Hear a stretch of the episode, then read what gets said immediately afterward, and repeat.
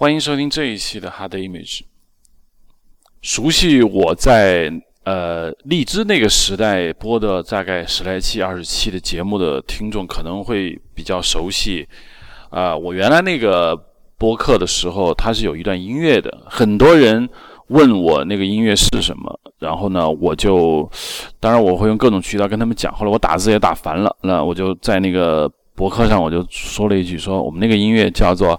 呃，是著名作曲家 Ennio Morricone 的在 Sergio Leone 的电影《好坏丑》里面的一段非常著名的配乐，叫《对黄金的狂喜》，呃，Ecstasy of Gold。呃，这个这个音乐之所以特别有名呢，是因为我觉得它有一种非常神奇的一种 一种感觉吧。我拿它做这个电影配乐也是有原因的。它有一种激荡你人心的感觉，有一种在 Sergio Leone 那种 spaghetti 意大利肉酱面西部片里面特有的一种狂热，它是一种非理性的东西，同时呢又有一点伤感，它不是太容易用一种准确的语言来形容。在那个呃，我相信很多人看过那个电影。那个电影讲述的是好坏丑这三个角色呢，为了去找到一个埋在坟墓里的黄金，而一场生死的一种斗争。呃，应该说最后结尾是电影史上非常著名的那场戏，就是三个人绕着一个坟墓在那儿啊转。那 Actress of Gold 呢是这个电影的最高潮的部分。Actress of Gold，Gold 黄金呢，我想大家都知道。那么 Ecstasy 呢，为什么不用？desire 或者 desperate，比如说致命的诱惑呀，或者是啊渴望啊，但是为什么要用黄金的狂喜 ecstasy 这个词呢？这个词其实是一个蛮高级的一种词汇，它不是一个简简单单的一个词。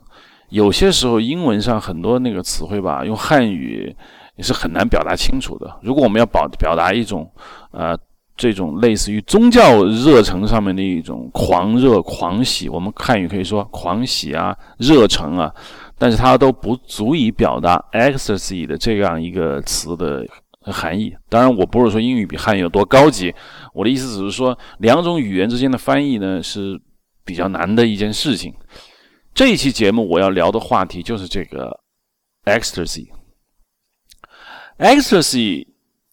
它这它是一个古希腊一种词汇。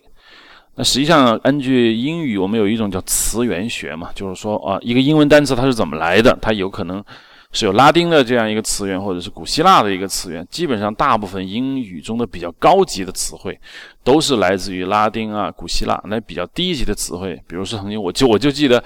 呃，有一个传说说啊，说在苏格兰北部高地的那些农民，他们一生只用三十个单词，那就能够把他一生所有的时间都表达出来。那么用的最多的是什么单词呢？是 get。啊，这些词汇像 get 啊，什么啊，eat 啊，这些词汇有可能是英语中非常古老的一种词汇，它是不需要有词源的，因为，呃，当时古代英国人应该说不是英国人，古代的不列颠人他们的文化程度当然比罗马帝国那个时候要低很多，所以他能够研发出一些他们日常生活中经常要用到的词汇，但是他没有办法表达很高级的词汇，所以。等他们的文明发达起来以后呢，他们无无法表达那种高级的那种情绪和一种概念的时候，他们常常常会借用那些外来文明的这样一个词汇。所以，ecstasy 呢，肯定是英语中来从希腊的这样一个呃高级语言中呃学来的。这个词呃前面两个字母 ec，e-c，它的在希腊语中的那个词汇的意思就是呃 out，或者说。Outside 就是走出去，外部世界的那个意思。后面那个 Stacy 呢，是原来的站立，或者是你原来的那个位置的感觉。那么连起来，呃，Ecstasy 呢，意思就是你走出去，走到外面去，呃，不在你原来的这个地方。这是在古希腊哲学中一个挺著名的一个概念。那么 Ecstasy 呢？讲述的就是这样一种，就是你离开你原来的位置，你你还是你自己，但是你原来有一个格，一个所谓的位格。那么你现在你不在原来的地方，那你到了另外一个地方，你成为一个不再是你本体的一个概念，这就叫做呃 ecstasy。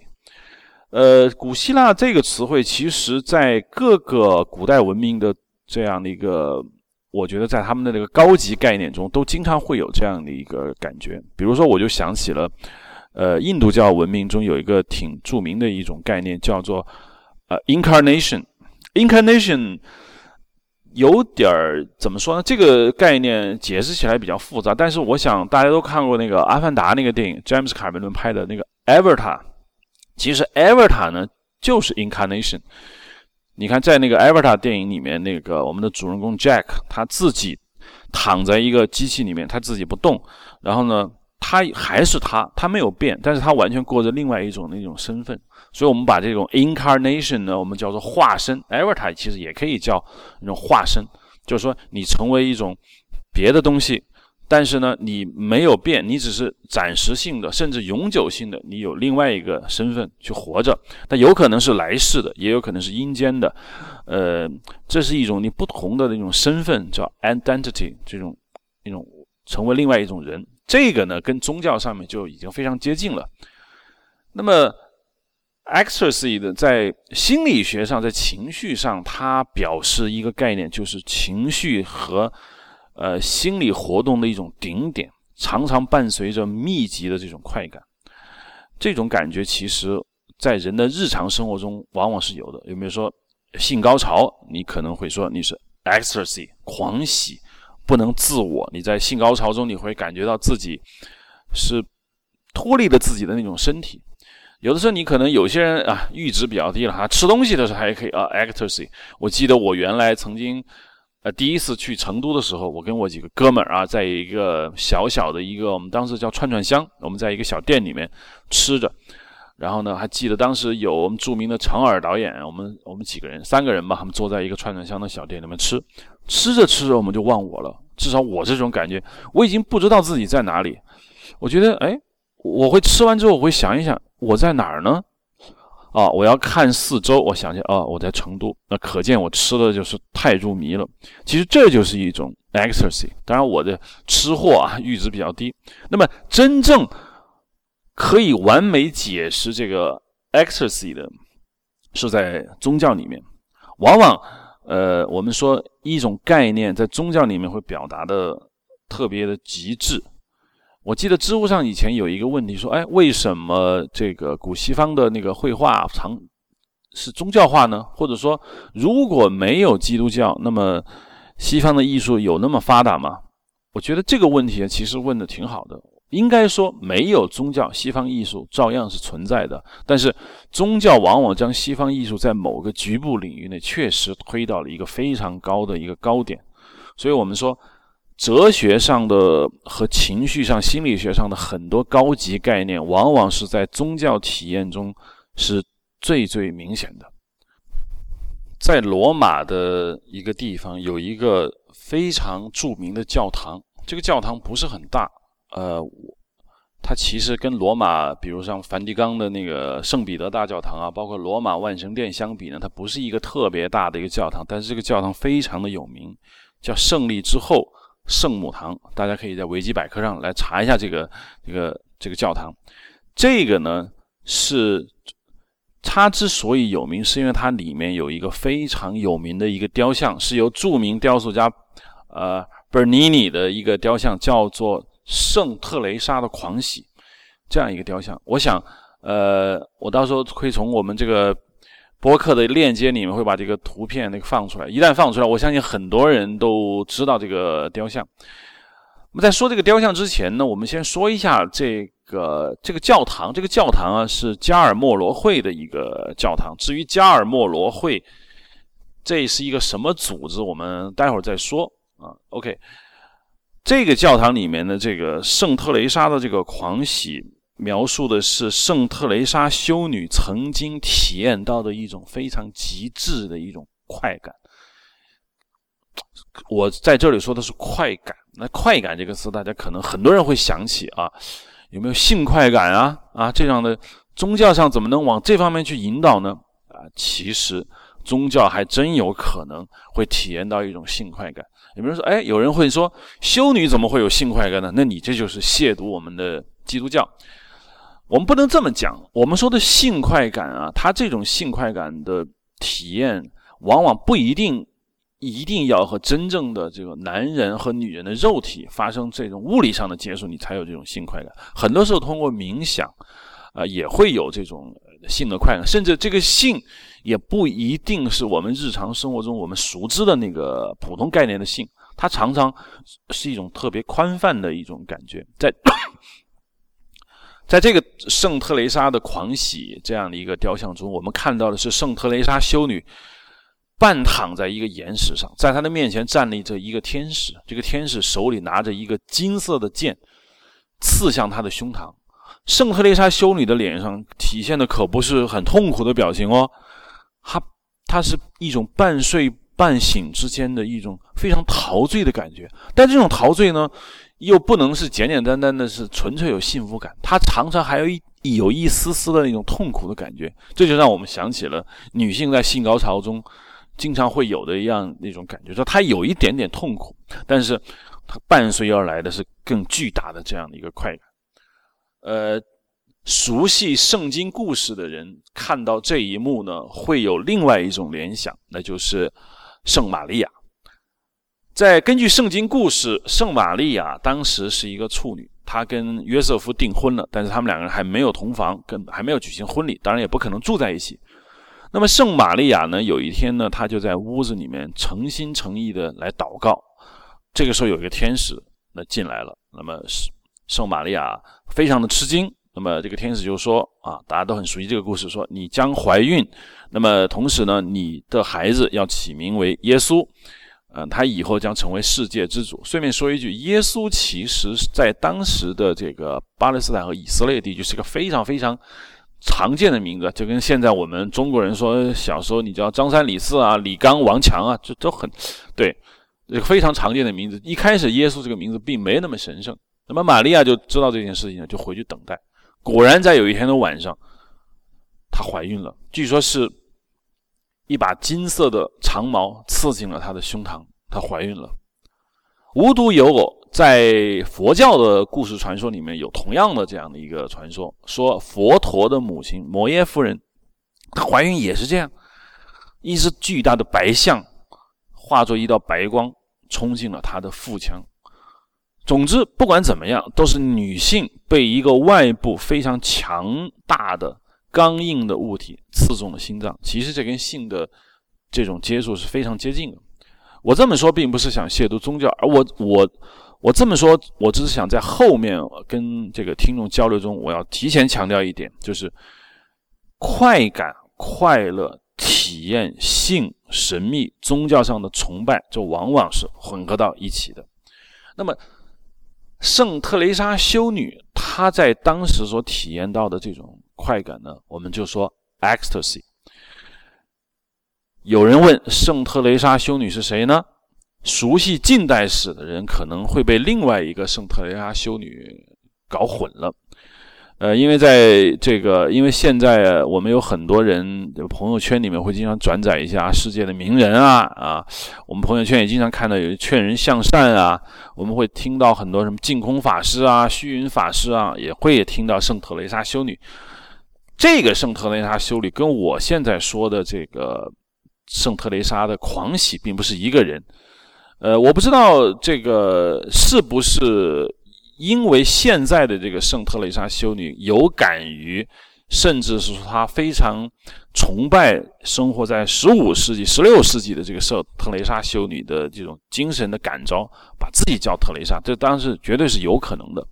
现代意义上的那个圣特蕾莎修女呢，出生于一九一零年，是一个阿尔巴尼亚人。她后来在印度，呃，加尔各答做一些这个我们叫做呃事工，这是宗教上专门一个词汇，就是去救助穷人。那么教宗也对她封了圣。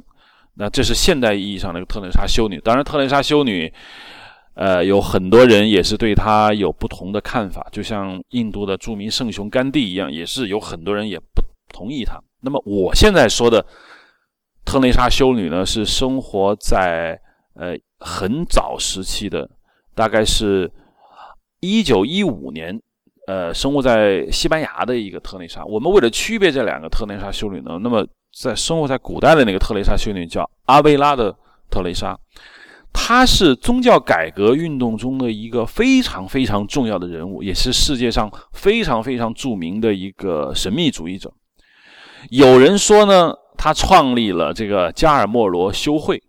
就是刚才我之前我提到这个加尔默罗修会，加尔默罗修会是一个著名的这个苦修的一个一个修会，在宗教改革，尤其是基督教的历史上呢，著名的这样修会是非常非常多的。嗯，其实准确的说，大概有成千上万个这样的不同的修会。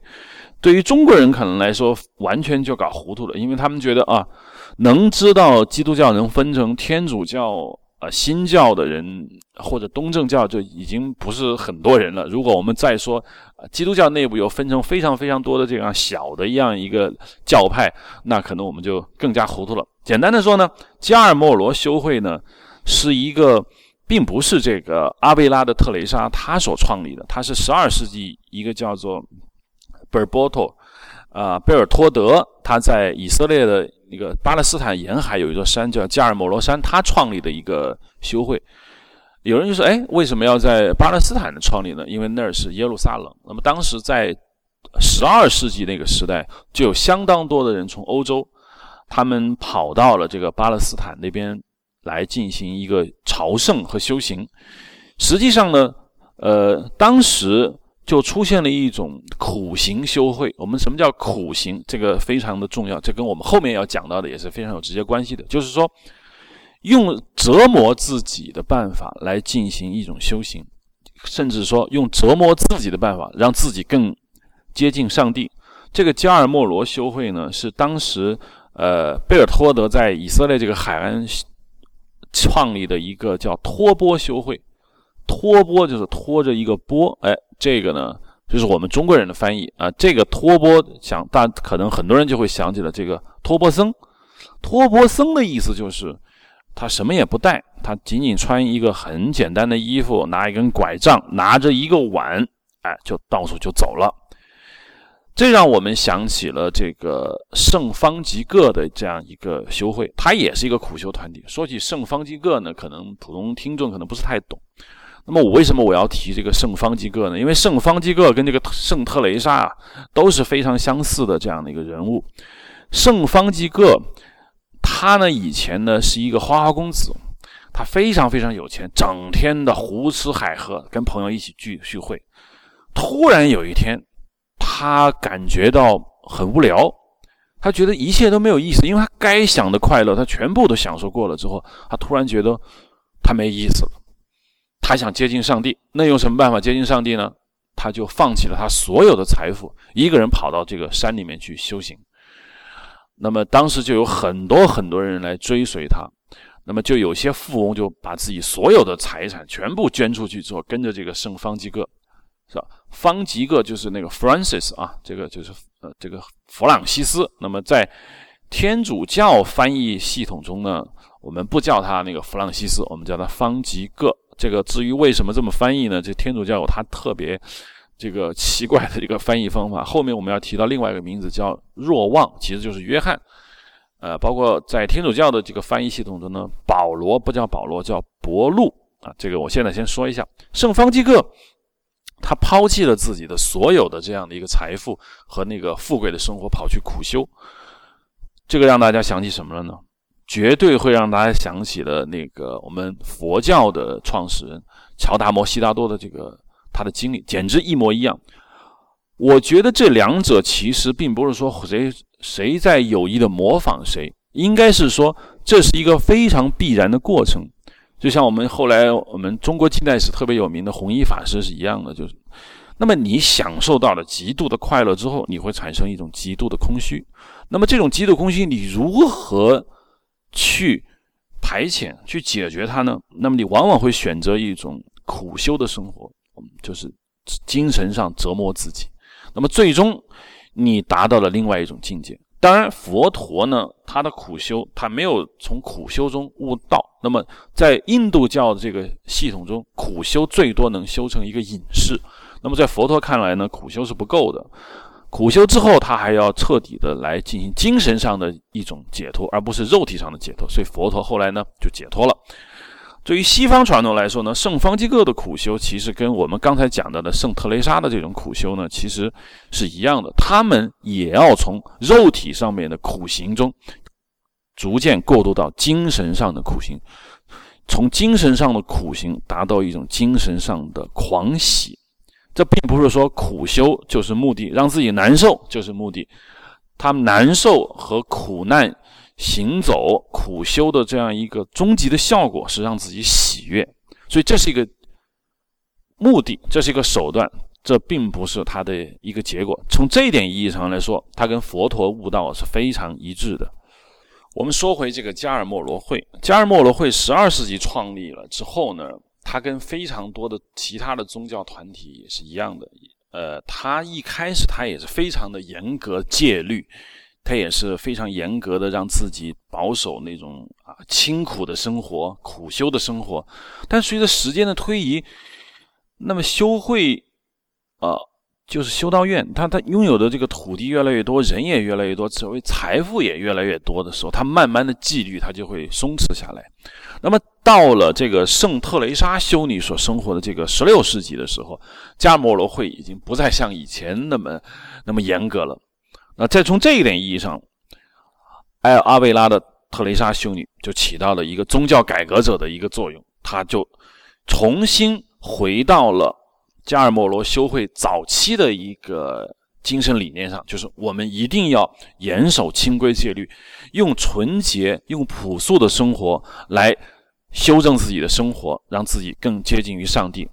这个呢，他后来和这个另外一个著名的一个人物叫做十字若望，也就叫十字架上的这个约翰一起创立的一个新的修会，我们叫做赤脚加尔默罗修会。加尔默罗修会到现在啊，都还是存在的啊，实力也非常庞大。那么呢，这个修会，呃，就实际上就像。著名的宗教改革，呃，马丁路德一样，他也是回归一种传统。我们就发现啊，宗教改革其实路子都一样。马丁路德是为什么要改呢？我们都知道，到了中世纪以后，整个天主教的实力非常之庞大，他已经不再像当年圣保罗啊、圣彼得啊、圣约翰他们从耶稣的门徒，耶稣被罗马军人害死，他们自己。啊，完全在一种非常艰难的情况下传教的这样一个过程中，不再是那样了呀。他们不再是一个受压迫、受剥削、朝不保夕、风餐露宿的一群这个传教者，他们已经变成了一个富可敌国的一个集团。那么，当然，他的各种精神感召力他就下降了，同时，他们也开始变得宗教这种热情啊，就没那么狂热了。我记得中世纪啊，大家。都知道的，这个教皇发了一个叫赎罪券，就是说你如果有罪，你死后上不了天堂，那怎么办呢？你把钱给我，当你的银币放在我的赎罪券的这个箱子里，叮咚一声，那你的灵魂就上了天堂，这不赤裸裸的这个敛财吗？那马丁路德就站出来说啊，不能这样，我们要重新回到传统。那马丁路德这种改革呢，其实呃，应该说。和其他的宗教改革是非常像的。远的不说啊，我们就说一个近代的。呃，我们知道中国有个藏传佛教，中藏传佛教中呢有一个教派是黄教。那么黄教是谁创立的呢？是著名的藏传佛教宗教改革家宗喀巴大师，他来那个进行改革的，完全是一样的一个例子啊。当藏传佛教。当年取得国教的位置的时候，他非常非常的鼎盛，那么他拥有的寺院也非常非常之多，那么僧人就不再像以前那样子，就在寺院里面念经啊，那么悟道啊，他们会干很多很多敛财的事情，过着完全这种红尘中的生活。那宗喀巴大师就站出来了，说不行，我们不能这样子。一方面他自己是个理想主义者，另外一方面也存在这种社会上的需求。那么宗教。如果任由教会或者我们的教派这么搞下去了，那宗教本身它是要受到影响的。没有宗喀巴，没有马丁路德，也有别人要站出来，那么来改革这个，那这是一种自身利益的这种需求。那么从总体上来看呢，整个宗教这个发展史都是由苦难、到辉煌，到腐败，然后到改革，重新回归传统。那这是一个非常这个完整的一个过程。那么呢，阿维拉的特蕾莎呢，用自己的非常虔诚、非常这个呃、非常非常苦难、非常非常呃抑抑郁、压抑、禁欲的这种生活，唤起了别人对他的这个崇敬，同时呢，也让他自己变成了一个世界上最有名的一个神秘主义者。阿维拉的特蕾莎在那个罗马小教堂里面的那一幕，到底是在说什么呢？圣特蕾莎修女的狂喜，描述的是圣特蕾莎修女在她一个人祷告的时候感受到的一种神秘的宗教体验。这种宗教体验，我们有很多很多那个我们宗教历史上的著名人物都曾经体验到的，但是。特蕾莎修女是个女人，那她的体验跟其他人就是不一样的。著名的能够体验到这种呃灵魂出体和神在一起的这种喜悦的人非常多。其实，呃，伊斯兰教的创始人穆罕默德其实也有这种感觉。那么他也是感觉他跟上帝的这样的安拉能够使者，他以他为自居，在一个山洞里面通过冥想，他也获得了这种快乐。但是作为一个女性，圣特蕾莎修女。在那个罗马那个小教堂里面，那个贝尼尼的那个雕像中，圣特蕾莎修女完全是一个非常美丽、非常纯洁的一个少女，让你感觉到一种青春的这种力力量。那么，她对于上帝的这种喜悦的感觉，她自己写了本自传，那是他是这么说的啊：“他说，我感到强烈的痛苦，不时的发出呻吟，可是这种痛苦呢，却又妙不可言，我简直。”不舍得让它停下来，我的灵魂现在同上帝一样满足，这就是他在自传中写到的自己的感觉。我再念一遍：我感到强烈的痛苦，不时的发出呻吟，而这种痛苦却又那么妙不可言，我简直舍不得让它停下来。啊，观众、听众想到了什么呢？我觉得绝大部分听众会想的，尤其是男性听众啊，那也得啊，这不是女性。第一次的感觉吗？啊，不是第一次。那难道这不就是在描写一个女性性行为中的那种快感吗？其实我不能说你这种理解就是错的。准确的说，也就是因为有那么一点这个意思，所以贝尼尼的这个圣特蕾莎修女的狂喜获得了非常非常多的这样的人认可。因为你要知道。这么一个重要的宗教历史事件，画它的人、雕刻它的人是非常非常多的。那么，你比如像我们著名的啊《最后的晚餐》啦，啊，包括还有什么耶稣下十字架啦，包括著名的皮埃塔，就是圣母玛利亚抱着耶稣的尸体，那这样一个题材，那是画了成千上万遍的。但真正流传下来的东西不多，真正能引起普通人共鸣的东西。一个就是我们说的这个，就是阿维拉的圣特蕾莎修女的狂喜，贝尼尼的这样一个雕像；还有一个就是著名的米开朗基罗的皮埃塔。皮埃塔这是一个意大利语，它的意思就是，呃，特别指的就是圣玛利亚抱着他的儿子耶稣的。耶稣当时已经被罗马军人在十字架上弄死了。那么人们把这个耶稣从十字架上抱下来，那么圣玛利亚抱着他儿子的尸体，有一种非常痛苦、非常愁苦、非常肃穆的这样一种感觉。这个这个意思就是皮埃塔。米开朗基罗的皮埃塔受到了所有人的喜爱。当然，我个人也是非常非常喜欢这个皮埃塔这个雕塑。稍后我们会在。我们这个博客的后面的一个链接中给出大家看，它其实跟圣特雷莎的狂喜是完全一样的，甚至这两个人的这个外貌都是一样的。在在皮耶塔中，圣玛利亚的完全不是一个拥有一个二十几岁、三十岁儿子的这么一个中年妇女，而是一个少女。他抱着自己儿子的尸体，完全不像抱着自己儿子的尸体，像抱着自己的情人。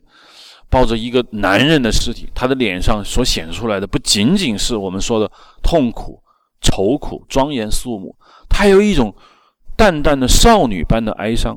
我在知乎上有一篇回答，我是这么写的：我说，从那一刻开始，他将进入历史，他将永远以这幅历史时刻活在人们的心中。她作为一个女人，作为一个少女，作为一个母亲，她已经不再存在了。她只有剩下的就是一个宗教上的符号。当耶稣去世之后，圣母玛利亚将永远定为定格在神格中。当然啊，这是天主教的说法，因为在现代的基督教新教中，圣玛利亚并不是神。我的意思只是说，米开朗基罗用少女的脸庞来描述圣玛利亚，他有一种什么感觉呢？他有一种温暖的、凡人的，甚至是一种跟神有一点远的。那种情感打动了我们。我们回到这个阿维拉圣特蕾莎修女的这样的一个狂喜，这幅贝尼尼的这个雕像里面，我们看到了特蕾莎修女的一种凡人的这种快感。我们可以说，宗教在这一点上或抓取了人人心，因为我们说，如果宗教完全是超验的，完全脱离了普通人的感受，甚至。普通人完全无法理解，那么宗教这种感召力和吸引力那是远远不够，它必须在某一部分让渡出来，让普通人能够感受到。而普通人能感受到的东西是什么呢？很多，你有满足感，你有喜悦感，你有各种各样的感觉。但是真正能把你抓住的，我觉得是一种非常原始的一种感觉。你可以说是一种性欲，是一种爱情，是一种。舍身是一种自我牺牲，是一种非常极致的东西。那么，这所有的东西，我们都可以用一个词来形容，叫 ecstasy。ecstasy，我刚才说过，它的意思是狂喜。这种狂喜，我们不能简单说它是喜上加喜啊，范进中举是那种喜，你喜的 happy 的不得了，那就叫狂喜。那不是的，那是一种发自内心的一种喜悦。这种喜悦是是超越了自我的。就像这个词原本的这个词根的含义，就是他一定要走出去，不成为他自己，他要成，他要去另外一个世界，他要成为一个另外的一种人格，一种位格。他在特蕾莎修女的这个这样的一个事件中，他实际上是跟上帝在一起。特蕾莎修女是怎么达到这样的一个境界的呢？特蕾莎修女她其实啊。她原本就是一个非常喜欢一个人祷告的这样一个一个人，因为在修道院中呢，他大部分人他并不是啊每天要过那种集体生活去劳动啊，或者是去做很多很多这样的一个呃大家聚在一起的这样的一个行为。实际上，大部分人他是一个个人修行行为，大部分人就是完全过着自己每天一个非常规律的生活，那么又需要花大量的时间要独自跟上帝相处，这就叫一种祷告。那实际上呢，这种行为也在马丁路德的这种改革中也是经常常见的。很多人啊，可能不知道这个宗教，尤其基督教改革历史上的人就不知道，就马丁路德他到底要改什么。其实很简单，就是马丁路德说，我们跟上帝能够一对一的交流，我们不需要神父，我们不需要教堂。哦，不，不是说他不需要教会，他说的是不需要教堂。那么天主教为什么要跟新教发生那么大的激烈矛盾？就是因为马丁路德的这一个宣布，无疑就否定了整个天主教教廷，啊，它整个大型的这样的一个教会历史的存在的价值。既然人和人可以一对一的跟上帝来进行交流，那还需要你们神父干什么呢？所以矛盾就在这里。同样的，特蕾莎修女和很多。这样的一个我们叫神秘主义者，他都是非常强的这种一对一交流的，通过圣经，通过祷告。这里就要说到什么是祷告。呃，我相信听众中也有一些人可能是对基督教比较了解。那祷告叫 prayer，祷告是什么意思呢？就是你要跟上帝讲话。你祷告有一有有两种祷告的一种方式，我们一种叫叫 vocal prayer，就大概说白了就是你要讲出来啊，vocal 就是出声的意思嘛。就一般来说就是叫是你要背诵这个经文。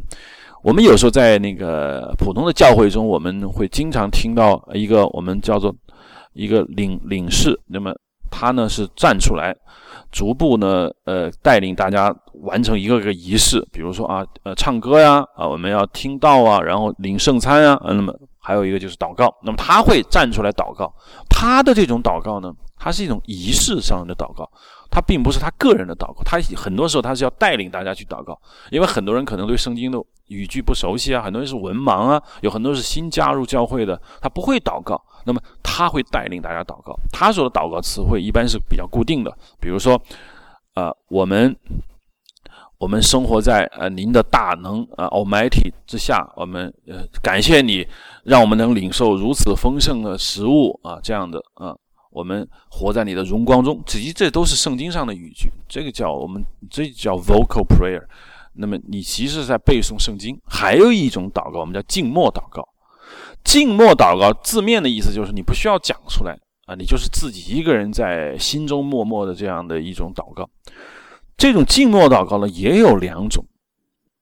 那么有一种也是我觉得可能所有人都知道的，我们叫 meditation。meditation 这个词就是沉思，就是冥想啊。呃，实际上很多搞 IT 界的人士呢都知道，这个我们说的乔布斯，我们这么一个大神，他就是非常喜欢 meditation。史蒂夫·乔布斯当年呢，就受到他一个人跑去印度，他当然受到那种神秘主义的那种感召啊。其实，在那个年代啊，像乔布斯啊，像这个嬉皮士啊，尤其是旧金山啊，你要大麻呀、音乐呀，啊，呃，学着这种印度人的瑜伽呀，包括 meditation 冥想都是非常非常流行的。那么，这就是一种挺著名的，我们叫 meditation。meditation 之外，还有一种叫什么呢？这很难翻译，英文叫的 contemplation。Contemplation 呢，它你可以解释成沉思，你甚至也可以也可以解释成冥想，但它确实跟那个 meditation 是不一样的。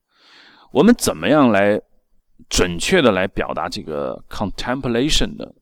它啊，它不是我们说冥想，你能想到一个什么状态呢？就是说你坐下来啊，找一个非常安静的地方，你坐下来，闭上眼睛。然后你就一个人默默的去想一些事情，比如你会想上帝啊，啊，想圣经的句子啊，或者你不念出来，你心中要念啊，那这就叫做 meditation。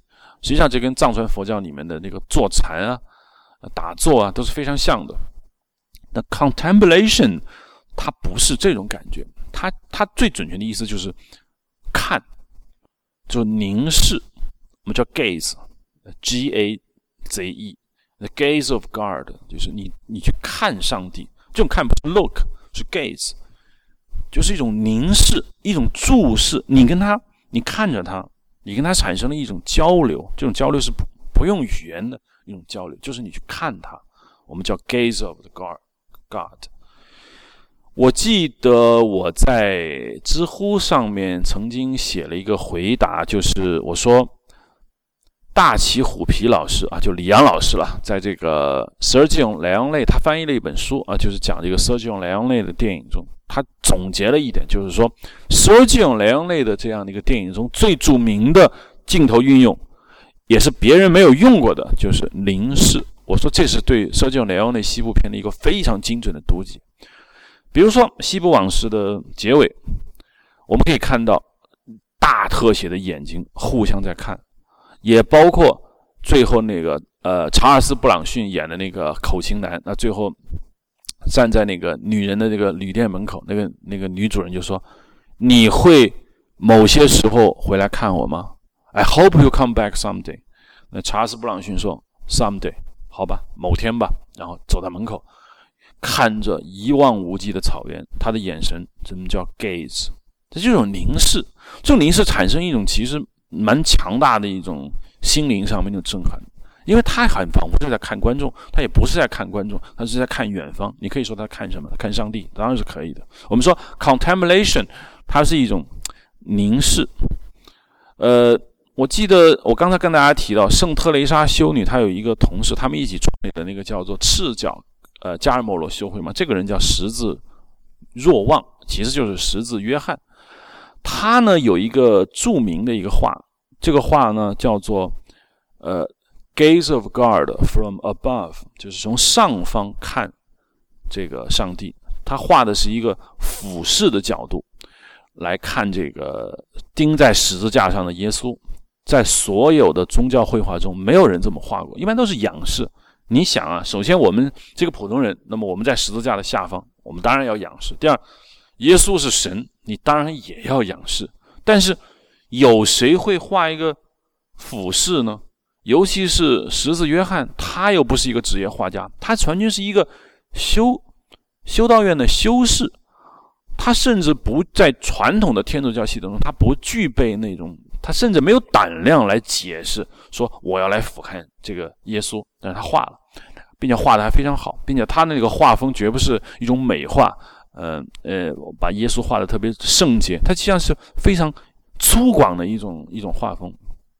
这显示出一种什么感觉？这显示出，当你进入到 contemplation 的那个状态的时候，你会不一样，你会超越自己原来的那个位置。超越你原来的那个精神境界，你完全到一个另外的一个世界中，你感到一种自由自在的那种感觉，这就是我们说的 ecstasy。我相信圣特蕾莎修女完全是一样的，她在通过 contemplation，她通过自己一个人的静默，她通过一个人跟上帝进行交流的时候，她感受到一种极致的快乐，就像她自己说的，她非常痛苦。但同时他又非常喜悦，他这种痛苦呢，同时又促进了他的喜悦。我们可以想象，如果没有那份痛苦，他这个喜悦，那不是一种最高级的喜悦，在喜悦中伴着痛苦，而这种痛苦又让他停不下来，他又觉得这个痛苦需要维持，他完全进入到一种狂迷、不能自我那种状态。这个呢，就是我们说的一种非常非常非常极致的感觉。我相信啊，呃，我们说 ecstasy 呢这个词汇可能会让大家想起了吸食毒品的感觉。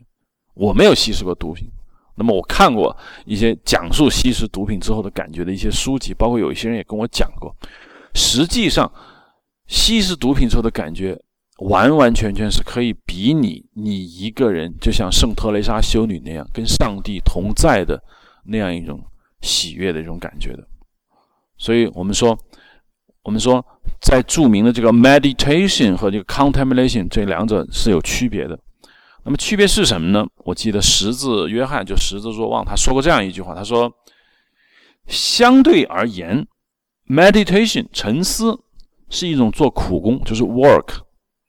那么 contemplation 是什么呢？是你做完工作之后，你得到那个果实。那么。” Meditation 是一种旅途上的艰辛，而 Contemplation 是一种旅途终点的那种休息。很明显，无论如何，最终最极致的那种祷告的体验，那种修行的体验，那绝不是追求去探索，而不是永远在路上的。它是圆满，它是一种喜悦，它是一种。忽视自己的肉体的感觉，忽视自己原本所所带的一切的属性，超脱于自己之外，完全进入到另外一个世界里面的一种狂喜，我们叫 ecstasy。这种 ecstasy 绝不是只有在这个基督教里面才有，就像所有的宗教，尤其是比较原始的宗教，其实感觉的更深。就像我们说的萨满。萨满呢，是几乎世界上所有宗教中，就是原始宗教的一个鼻祖。我们呃，大家其实萨满并不是说我们只有鹅伦春啊，或者女真人那个那个叫萨满。其实从整个东北亚一直向西呃走，呃，一直横穿欧亚大草原，一直到欧洲。我们可以说这一大片地区的，甚至到非洲，我们都可以说就是叫做 shaman，叫萨满。萨满。通过这个，尤其萨满的巫师，实际上他也他的所有的这种感觉，他完全也是在一种啊，我们说的这种灵魂出窍，呃，不就就是一种，它不再是一个你一直你眼前你活生生能看到这么一个肉体的感觉。那么萨满他通过一种草药啊，包括他的宗教仪式，甚至包括那种音乐呀，他会手舞足蹈，最终你会发现他不是他自己，他是神的化身，他是神的代言。那他自己也完完全全进入到这种状态。我并不是说萨满巫师他在作假，他在演戏，有这样的。但是真正意义的一个萨满，他绝对是一种能够感觉到类似于圣特蕾莎修女的这样的一种感觉，就是他不是他自己，他是一种神，甚至他也不是神，他只是神的一种代言。那么特蕾莎修女的感觉，你你从她的那个自传里面写，她完全是被千刀万剐的。那你你想，当时贝尼尼他那个雕像的背后，他是万道金光，这种所有的这万道金光，就像所有的这些一些剑。万箭穿心一样扎进了这个圣特蕾莎修女的身体。圣特蕾莎修女她感受到什么？当然是痛苦的，但同时她是喜悦的。就像，嗯，当然我还是要提到，这跟性的体验是完全一致的。那么，这就金色的光芒，这些金色的剑代表什么呢？是上帝之光吗？当然是。那同时，它也是男性力量。这个一个女人，她在这种情况下，她她其实她通过一种被虐。他感到的一种 devotion，就是我们说的奉献。他把自己奉献给了上帝，他完完全全领受上帝对他身上所施加的这样的一个功效。他完全没有自己，他不需要自己的这种存在。他感受到一种与上帝在一起的这种喜悦。好了，我们说这么多的跟狂喜有关的这样的一个事情，我们到底想说什么呢？我们。OK，回到硬影像。当然，硬影像不是说我们非说电影不可啊。当然，我以后也会说很多跟电影没关系的东西啊。但是我还是想说回这个电影。从艺术角度上来说，电影的终极阶段它也是 ecstasy。我们可以说，电影它本身也是一种脱胎于这种宗教体验的。你想啊，电影是很多人啊。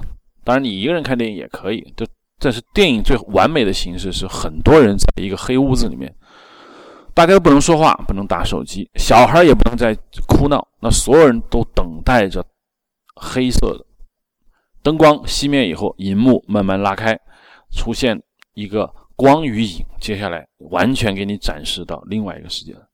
一开始呢，你可能还会啊嗑瓜子儿啊聊天啊，但是随着电影的开始。你就忘记了自己了，你就慢慢进入到荧幕中的世界，在黑暗之中，你可以全身心的投入到你这这种看电影的一种体验中。所以说，看电影本身完全就是一种仪式。那么好，最好的这样的电影就是它完全让你忘掉自己，它完全它完全让你不觉得啊，你要一定要在哦，我正在看电影，那我要一不断的评论。只有那些不好的电影，甚至或者说烂电影啊，你会随时随地我发个。微博哦，来骂骂这个电影，但是好的电影它是绝对不会让你这种感觉的。尤其是很多这个电影大师啊，他除了对电影的这种要求高以外呢，他其实对放映要求也高。一般人就是说啊，那我们比如说我们片子啊放完了，我们做完了，我们要拿出来给人看看，那看看给怎么看呢？用笔记本看吗？用小电脑看吗？或者拿个小投影看吗？不，他一定要非常在乎他们的放映环境。有人觉得，哎，你不就是看一个？样片吗？我们要有必要搞成那样吗？不是，他们重视这种观影环境。其实他们非常懂电影，电影必须是一种仪式感非常强的。如果你没有这种仪式感的加持，那你是看不进去的。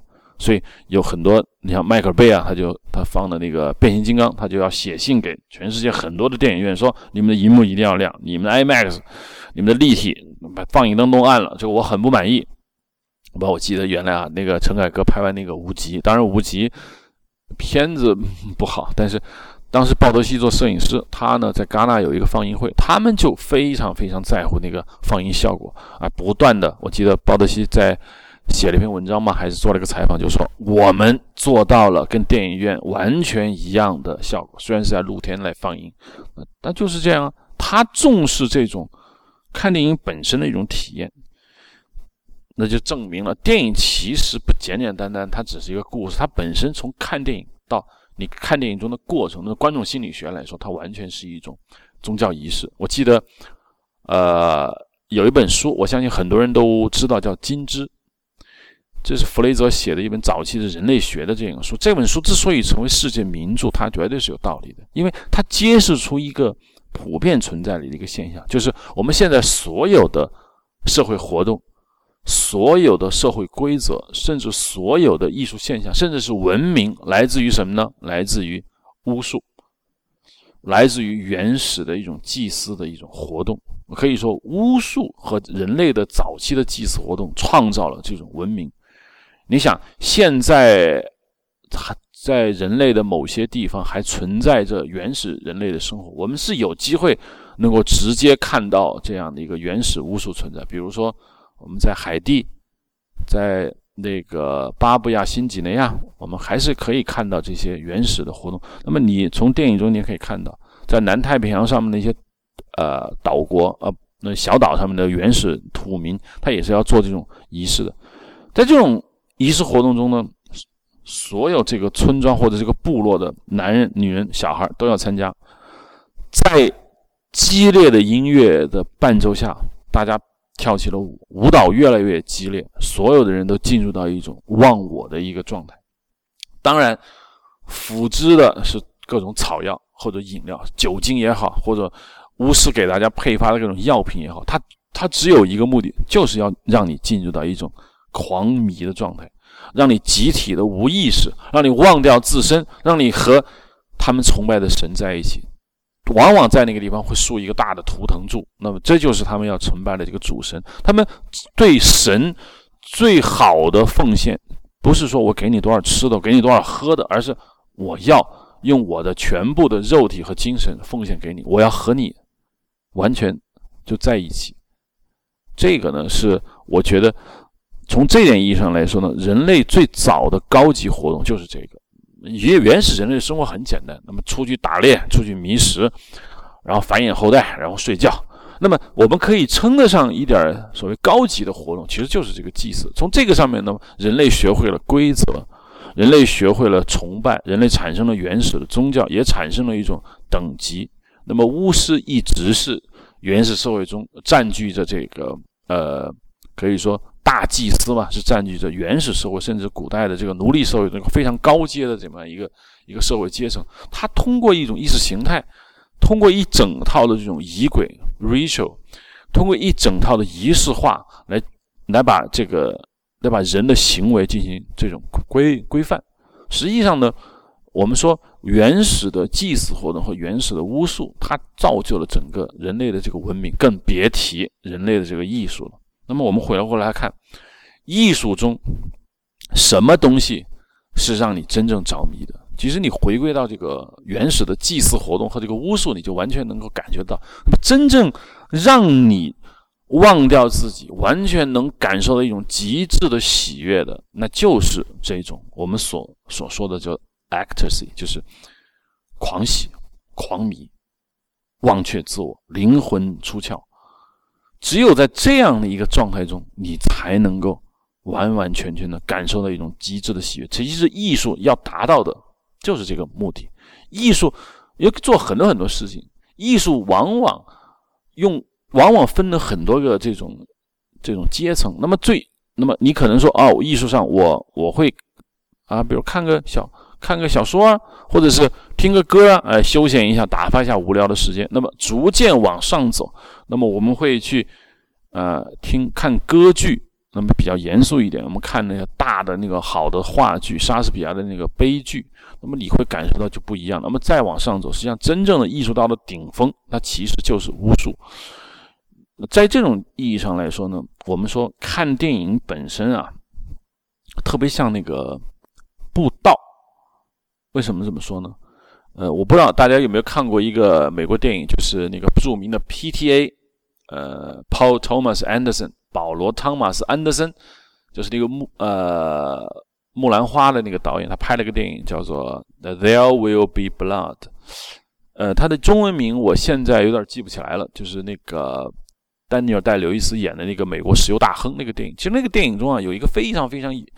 有趣的一个人物，也基本上属于男二号吧，就是一个牧师，他非常喜欢讲道，他在那个，他非常非常善于在那个教会的活动中布道。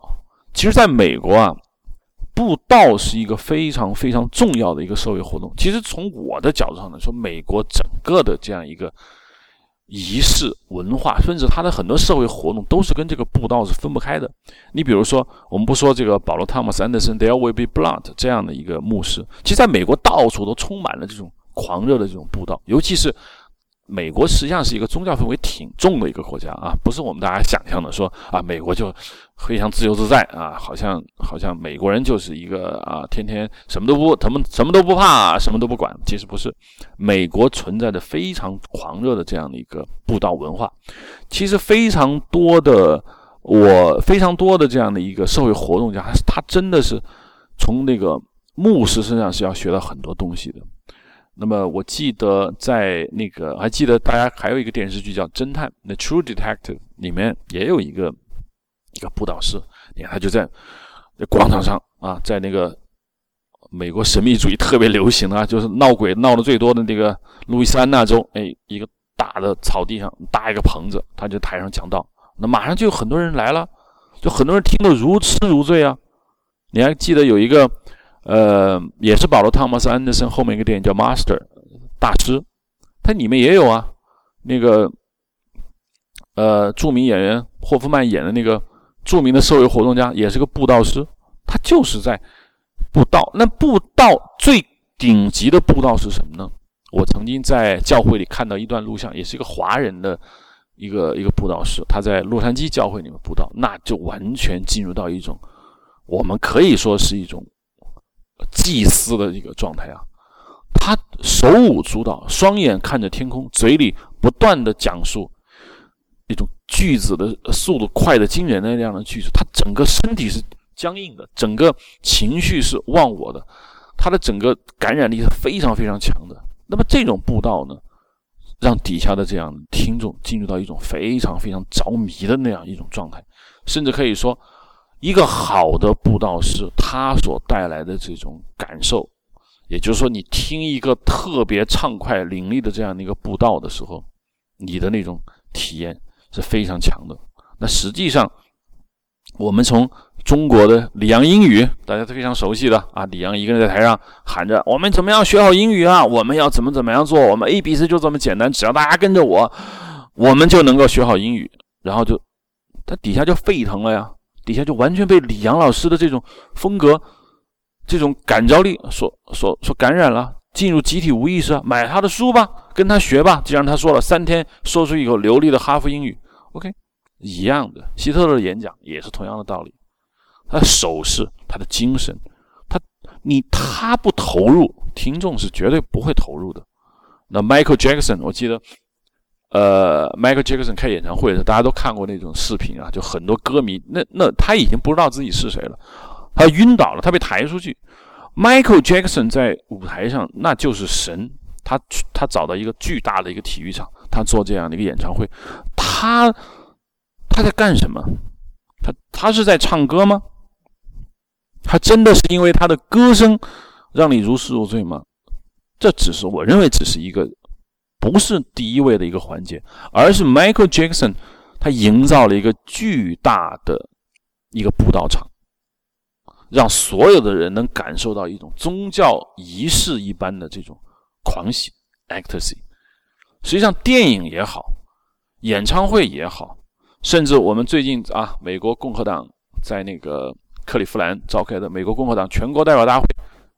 也不一样啊！你看我们中国人理解的啊，你这一个党嘛，开全国代表大会，那很简单啦，主席台上就坐啊，底下一帮人听着就行。但是美国的共和党代表大会那可不是这样哦，他的共和党代表大会那是轮番上台，那就是一场演唱会，每一个人上台要讲一段，底下的听众有互动。其实跟美国的这个布道文化啊是非常非常。这个有关系的，关于美国的这个布道文化，其实那是一个非常大的话题。我也不是这方面的专家，我就不展开了。我只是想说，演唱会也好，布道也好，看电影也好，啊，看雕塑也好，甚至是你在感受到那种巨大的那种艺术上的那种魅力也好，从本质上来说，都有一个非常同源的东西。我我叫它什么呢？就叫 ecstasy，就是就是一种狂喜、狂迷、灵魂出窍与他人同在。从它最原始的那个地位上说，就是就是你不成为你自己，你成为他人，你忘却你自己，你成为另外的一个世界，你进到另外一个世界中。我认为 ecstasy 是所有艺术形式的一个终极的目的。几乎所有的艺术形式，我们最高级，我们就会到达这么一个境界。你比如说，我们说，呃，我们走进了一个教堂，我们当然我们可以不是一个基督徒，你照样可以走进一个教堂。你感受到什么？你不是说你感受到一种教义给你带来的感觉，你可能对宗教的那个教义，你你什么都不知道，你光光从管风琴。从教堂那种建筑结构，从它的光线造型上，你就已经进入到那种状态了。它无一不可让你进入到这种氛围。电影，我为什么我们喜欢看那种大型史诗电影？比如说，我记得当时在资料馆看那个阿拉伯劳伦斯啊，很多人就去看。大家在这个荧幕中看见超级巨大的荧幕闪现出这样史诗般的画面的时候，你是什么感觉？你是说，因为它是史诗，所以你感受到吗？或者说，他所描述的历史事件，你感动了吗？英国人在阿拉伯沙漠的外交政策，你感动了吗？不是，它是一种宗教仪式，它是一种让你产生一种忘却自己的一种一种东西。它本质上，我们观众都特别想当这个特蕾莎修女，我们特别想有一种将自己的。灵魂奉献出去的感觉，因为安放在自己身体上的时候，我们被自己身体上的各种肉体上的欲望，我们难受。我们自己的确实是一个臭皮囊，它限制住我们很多很多。我们无时不刻的不想自己从繁杂的这种社会生活，比如我们天天要挤地铁啊，我们要上班啊，我们要带孩子啊，我们要跟丈母娘吵架了，跟老公吵架，我们活在这样一个。有局限的范围内，我们有什么办法呢？我们是人啊，我们不想死。那我们除了过一种人的这种生活之外，我们还有没有可能过一种别的生活呢？当然有，你可以过一种精神生活。那精神生活，你可以去看书啊，你可以去跳舞，你可以去爬山，你可以去下棋，你可以甚至你可以去玩电子游戏。但是，这都不过是一种我们叫人类的延展。这比记得有一个著名的科学家就说。科学技术就是人类的延展，但是人类的延展必然它还是带有人类的很多各种属性。那真正意义上的体验，绝不是说啊，我看一本书，或者说我玩个电子游戏，我的我的快感很好。那种快感是一种比较浅层意义上的快感。真正的艺术，它不仅仅拿这个当满足的，它最终是要把你的灵魂从你的身体拿出来，就好像你自己。去过另外一种生活，去进入到另外一个世界，那种放弃自己臭皮囊的感觉，那是一种什么感觉？那是种非常极致的那种体验的感觉。这就是 incarnation，这就是 avatar，这就是 Jack。他残疾的双腿躺在一个金属盒子里面，他到了那个 Pandora 这个星球上自由驰骋的这种感觉。我想起了很多很多这个。宗教艺术上面的这种大的这样的一个艺术家，比如说米开朗基罗；宗教改革家，比如说马丁路德；甚至我们可以说宗教创立者，呃，比如穆罕默德或者是佛陀，还有很多不在宗教领域上活动的这些艺术家啊，他们其实都体会到这种感觉。他们只有在这种感觉下，他们才能从事顶级的这种艺术创作。谢谢收听这一期的 Hard Image。我们下期再见！欢迎大家在新浪微博上或者 Twitter 上来关注我们。我们的这个账号是“印象三个汉字”。我们的节目是在 IPN.DOT.LI 上播出。谢谢收听。